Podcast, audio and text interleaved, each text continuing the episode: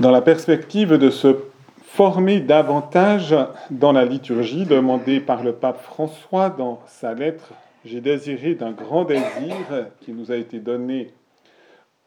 pour la fête de Saint-Pierre et Paul, donc le 29 juin dernier,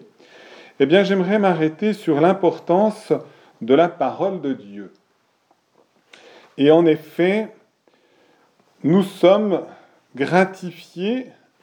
avec la liturgie d'après le Concile Vatican II, eh bien, d'une grande richesse de la parole de Dieu. Elle a été énormément développée avec le cycle annuel,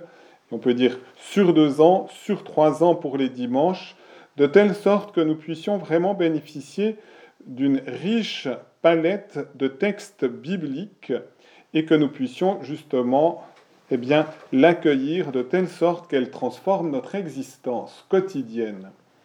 Et on voit ici dans la première lecture tirée du prophète Ézéchiel, eh bien, la force de la parole de Dieu. Et en effet, Ézéchiel reçoit de prophétiser avec les paroles qui lui viennent de Dieu, et on voit tous les faits que ça a sur les ossements desséchés qui étaient le symbole du peuple d'Israël et donc du peuple de Dieu. Et en effet, cette parole va permettre, à partir d'ossements desséchés, eh bien, d'arriver finalement à une armée, et une armée pleine de vie, et finalement aussi pleine d'espérance. Et cette armée pleine de vie et pleine d'espérance annonce encore une autre armée, c'est l'Église dans son état glorieux,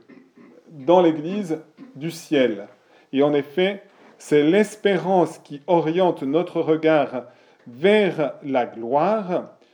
et qui nous permet de dire nous sommes appelés à entrer dans la béatitude éternelle et pour cela l'espérance nous dit en nous appuyant également sur le secours de Dieu. C'est Dieu qui est capable de tirer, on pourrait dire, notre cœur d'abord au moment où nous venons sur la terre, marqué par le péché originel, avec aussi nos propres péchés personnels, mais en même temps, Dieu est capable de nous orienter, d'orienter notre cœur justement vers la vie théologale, la vie d'union à Dieu. Et c'est aussi le sens de l'évangile d'aujourd'hui, où après une question qui était un piège, nous dit l'évangile, pour mettre Jésus à l'épreuve, Jésus nous dit il y a deux commandements. Le premier, qui est le plus important, tu aimeras le Seigneur ton Dieu de tout ton cœur, de toute ton âme et de tout ton esprit. Mais Jésus ajoute tout de suite que ce premier commandement en a un deuxième qui lui est semblable, et c'est tu aimeras ton prochain comme toi-même. Les deux vont de pair puisque Dieu aime sa création et il aime particulièrement notre cœur humain pour en faire sa demeure.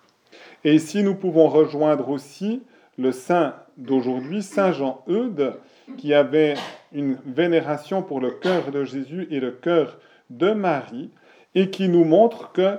l'amour de Dieu manifesté dans le cœur de Jésus et à l'intercession du cœur immaculé de Marie,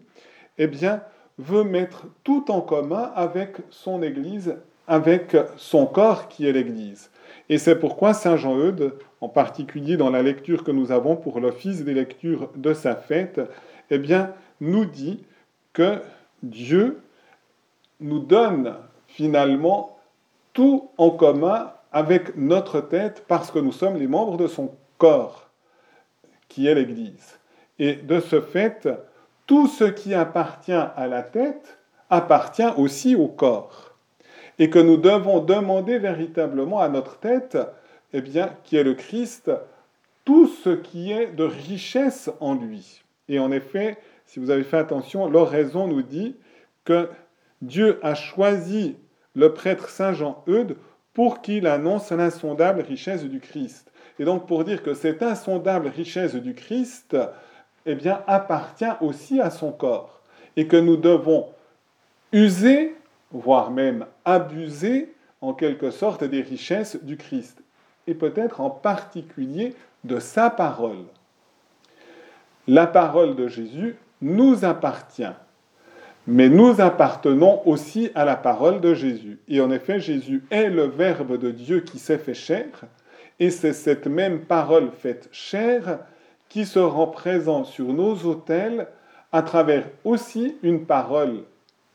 biblique et donc une parole de Dieu lorsque nous disons les paroles de la consécration, ceci est mon corps livré pour vous, ceci est mon sang versé pour vous, c'est une parole de Dieu. Et cette parole de Dieu, lorsqu'elle est prononcée à l'autel sur le pain et le vin, rend présent le corps, le sang, la divinité et l'âme humaine de Jésus glorifiée sur nos autels, mais rend aussi présent la possibilité de notre union au corps du Christ, et c'est toute la vie de l'Église qui est suspendue finalement à la liturgie eucharistique. Et si nous voulons pouvoir recevoir pleinement cette vie, c'est en écoutant réellement, concrètement, et en cherchant à mettre en application dans notre vie quotidienne la parole de Dieu.